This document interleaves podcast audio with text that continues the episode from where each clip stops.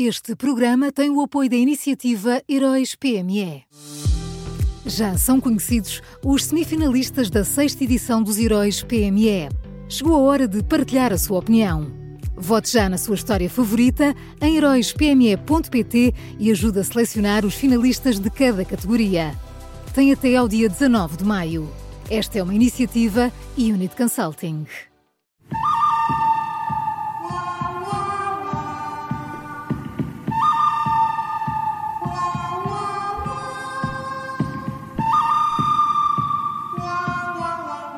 Começa agora uma nova edição do Bom, Mau e o Vilão da Rádio Observador e que também pode ouvir em podcast. Bom dia, Miguel. Bom dia. Bom dia. Quem é o bom desta quinta-feira? O, o, bom desta quinta é o presidente do Tribunal da Relação do Porto, uh, o, desembra, o, desembargador José Igreja Matos, uh, deu uma entrevista ao programa Justiça Cega, aqui da, da Rádio Observador, uh, falou sobre a falta de rapidez nos casos que envolvem crimes económico-financeiros uh, e deu duas sugestões para acelerar uh, aqueles processos que demoram 15 anos, às vezes, a chegar uh, ao fim, quando chegam ao fim. a primeira sugestão é, é, é, é, é esta: é que a pena comece a ser aplicada logo que a matéria de facto esteja fechada. Uh, e isso acontece quando temos uma, uma, uma decisão de um tribunal da relação. Portanto, a partir do momento em que há esta decisão de segunda instância, já só se discutem questões de direito, porque os factos estão mais do que assentes e não podem ser contestados. Recebeu dinheiro, não recebeu dinheiro, fez isto, não fez aquilo. Se fez e se recebeu, isso está é dado como provado. E, portanto, a partir do momento em que isso acontece, na opinião do, do desembargador, a pena pode começar a ser cumprida, mesmo havendo hipótese de haver recursos uh, em relação a outros temas. Segunda sugestão, permitir aos juízes recusar uh, recursos que claramente pretendam apenas uh, atrasar as coisas.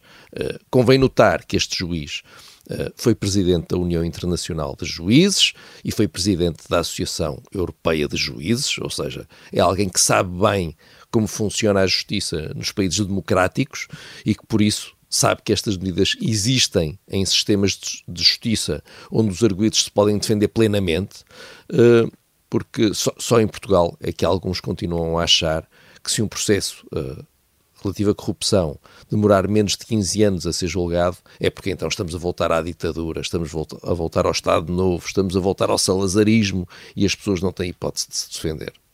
Uh, pois, uh, é pena que este, estas opiniões de quem está por dentro, não é, na justiça, uh, depois esbarrem sempre na, na, defesa, enfim, corporativa, se quisermos, de alguns interesses, não é? Não, sendo que já tivemos o Presidente do Supremo Tribunal de Justiça a defender isto logo que tomou posse, não é? E quando olhamos, segundo, segundo o, o, o, Presidente da Relação do Porto, quando olhamos para os números da, da do, do tempo que demoram os os outros processos, nós estamos uh, perfeitamente em linha com o que é feito lá fora. Portanto, a justiça é rápida em tudo. Só quando chega à criminalidade económica ou financeira, olha que grande surpresa. Passa a ser lenta. Não é extraordinário? Vamos ao mal, Miguel. Olha, o mau, é o Ministro da Saúde. Nós ontem uh, ficámos a saber que no Serviço de Pediatria do IPO de Lisboa, uh, médicos e enfermeiros entregaram escusas de responsabilidade por causa daquilo que dizem ser a falta de condições de segurança na prestação de cuidados. Falta de condições de segurança. E também ontem uh, ficámos a saber que no maior hospital do país, o Santa Maria, a única forma das coisas terem continuado a funcionar foi cancelando férias e tendo médicos a duplicarem o número de horas extraordinárias. Uh, e perante tudo isto, também ontem, uh, tudo isto aconteceu ontem, o Ministro da Saúde foi ao Parlamento e disse muito pouco, ou quase nada, uh, e uma pessoa olha para aquilo e percebe que Manuel Pizarro não tem a menor ideia de como é que vai resolver isto. Está perdido. Dá a ideia que o Governo já tirou a toalha ao chão aqui neste assunto, claramente. É, entregou para Deus. Miguel, só fica a faltar o vilão. Olha, o, o vilão é Marcelo Rebelo de Sousa. Uh, ontem, atenção, ontem o Presidente da República falou aos jornalistas e criticou uh, o atraso de um ano e meio na publicação dos estatutos da direção executiva uh, do SNS. Uh, Marcelo explicou que esta demora estava a pôr em causa a reforma do SNS, alertou que uma boa ideia que demora um ano e meio a ser aplicada passa a ser uma ideia menos boa e avisou que, uh, sem, sem o puzzle estar completo, começam a saltar peças. Ora, então vou relembrar. Isto foi dito ontem. E hoje, hoje, é publicada uma portaria precisamente com os estatutos da direção executiva do SNS. E, portanto, aqui só há duas hipóteses. Primeira hipótese. O Presidente da República está muito preocupado com a situação no SNS, tem andado a pressionar o Governo para resolver o problema da direção executiva, mas a poucas horas, a pouquíssimas horas da publicação, finalmente, dos estatutos, não fazia ideia que isso ia acontecer.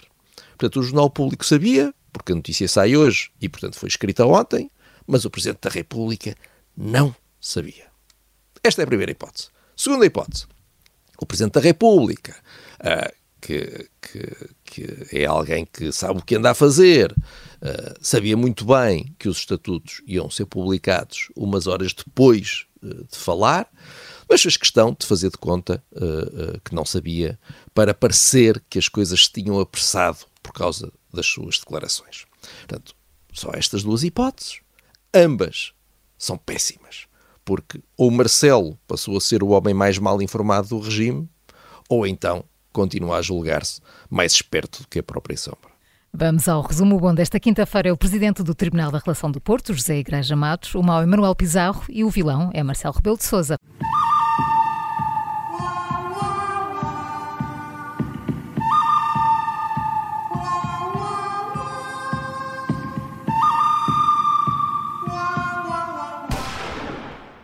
Este programa tem o apoio da iniciativa Heróis PME.